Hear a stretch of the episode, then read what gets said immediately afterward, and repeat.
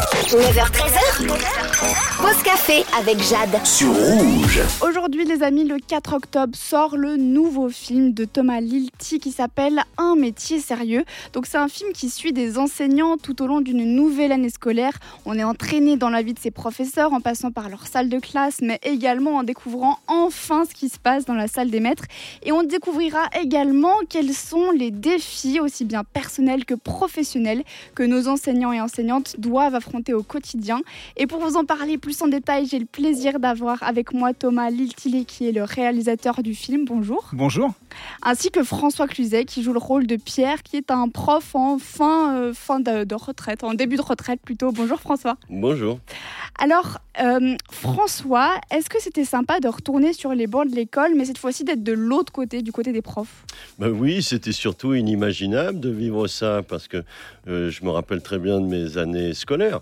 Mais bien évidemment, euh, avoir la chance d'un seul coup d'incarner un prof, mais aussi de l'avoir dans plusieurs situations, c'est-à-dire face à ses élèves, mais aussi euh, dans la salle des profs, c'est-à-dire entre collègues, mais aussi chez lui, dans sa part intime. C'est toutes les facettes finalement. Oui, et c'est le cas un peu pour tous les personnages du film. On les suit dans, dans ces trois situations. Et ça, c'était très intéressant parce qu'évidemment, vous êtes différents, et on l'est tous. Regardez comment nous sommes ici en train de travailler, et puis après avec euh, bah, vos collègues qui sont à côté, ou nous autres, si on a au téléphone des amis, acteurs ou metteurs en scène, et puis ensuite chez nous. La carapace, de fait, l'intimité enlève la carapace. Alors, c'est quand même trois situations bien différentes les unes des autres. Ce qui était beau pour moi, c'était de rejoindre cette génération, cette génération de Vincent Lacoste, et qui est vraiment un acteur extraordinaire, avec une personnalité très singulière, qui a beaucoup de succès et c'est très mérité. Mais aussi la personnalité d'Exarchopoulos, Adèle, hein, une immense actrice. Et puis je pense à William Lickbill, puis je pense aussi à Louise Bourgoin. Et je pense à tous ces acteurs qui ont l'âge de vos auditeurs, et vos auditeurs les apprécient à juste titre. Pourquoi? Parce qu'ils sont les meilleurs en ce sens qu'ils ont tout compris du métier d'interprète, c'est authenticité, partenaire, générosité. Mais quel éloge, c'est beau ça. J'ai une question pour vous Thomas. Vous avez fait le choix de tourner dans de vrais établissements scolaires.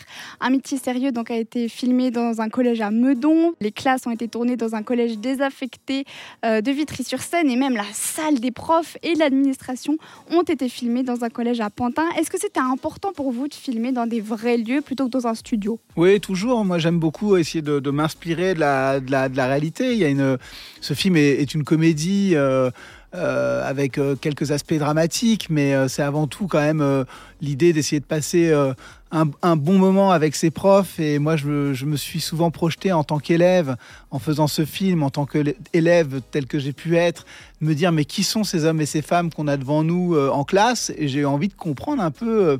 Un peu quelle est leur vie, quoi. Alors comme comme vous l'avez dit dans la salle des maîtres, ou alors ou alors au réfectoire, ou encore quand ils sont chez eux, ou quand ils se retrouvent rentrer euh, du boulot dans la même voiture. Euh, de quoi ils parlent tous ces profs Et c'est vrai que de pouvoir tourner dans des vrais lieux, qui sont des vrais collèges, avec euh, des vraies classes, des vrais, euh, des vrais, une vraie salle des maîtres, etc. Bah ça inspire beaucoup en fait. Ça permet aux acteurs aussi de se sentir plus en situation, et moi également, et de retrouver aussi mes souvenirs de jeunesse euh, quand j'étais moi-même au collège. Donc euh, tout ça a été assez important pour moi, oui, de retrouver ces décors-là. Mais d'ailleurs, François, est-ce que vous, ça, va, ça vous a aidé d'être dans de vrais établissements pour vous mettre dans le personnage de Pierre ou vous n'avez pas besoin de ça? Mais c'est paradoxal. Quand vous êtes dans un vrai lieu, dans un décor qui existe dans la, dans la vie, comme le disait Thomas, notre metteur en scène, ben évidemment, ça facilite la situation. Mais par contre, quand vous êtes en studio, ça facilite aussi l'imaginaire. Que c'est quand même très agréable, si vous voulez, d'avoir des pans de murs, mais de ne pas avoir de plafond, puisque de fait, le studio, il est, il est immense en hauteur. Et à ce moment-là, il y a quelque chose de faux qui devient comme une contrainte et qui vous amuse aussi. Donc c'est limite trop facile de tourner dans des vrais établissements. Non, je dirais pas ça. Ah. C'est ni plus facile ni plus difficile. L'avantage du studio, vous le savez comme moi, c'est en termes de lumière et en termes de son. Vous n'avez pas de bruit d'hélico, pas de bruit de voiture dans les studios, un problème économique aussi.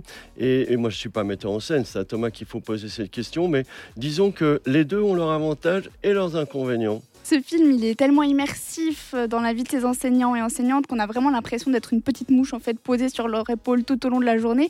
On croirait presque que c'est inspiré de faits réels. Donc comme Thomas, vous, vous venez d'une famille d'enseignants et d'enseignantes, est-ce que certaines de ces histoires dans votre film, elles sont vraies?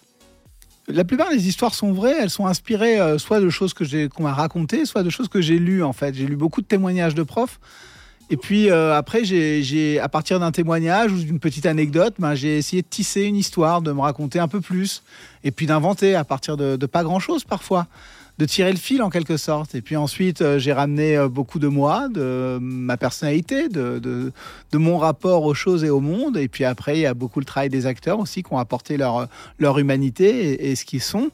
Et c'est ce mélange de tout ça qui donne peut-être ce sentiment de réalité et de, et de vérité. En tout cas, j'étais très attaché à ne pas trahir la vérité de ce métier et qu'on ait le sentiment, comme vous l'avez très bien dit, euh, qu'on observe les coulisses finalement euh, d'une école et pour être un peu avec, les profs tel qu'on ne l'est jamais quand on est soi-même élève. François, vous, votre personnage, donc c'est Pierre, un prof de français en fin de carrière, qui se demande un petit peu s'il est toujours intéressant pour ses élèves.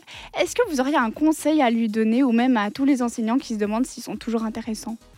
Oui, mais que ce soit les enseignants ou les acteurs ou n'importe quelle vie professionnelle, je pense que le plus délicat, c'est toujours de, ne pas être sûr de soi, d'ouvrir la porte du doute, de se demander si on fait bien. Qu'est-ce qui se passe pour ce personnage?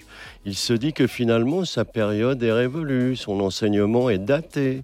Vous comprenez C'est même une scène de comédie. Il, lit à haute voix la sommoire de Zola. et, au premier rang, ce qui est normalement la place des, grands élèves, des meilleurs élèves, il y a un type qui s'endort à moitié. Donc, euh, évidemment, euh, c'est bien évident qu'il faut qu'il se pose quelques questions, et c'est peut-être ce qu'il n'a pas fait. et là, je pense qu'à travers ce personnage aussi, Thomas raconte une histoire d'un prof qui a, bah, qui a loupé un peu son évolution. Donc le conseil, ça serait de se remettre en question, tout simplement? Oui, le conseil, ce serait toujours de garder la joie, le plaisir, le contact et l'échange.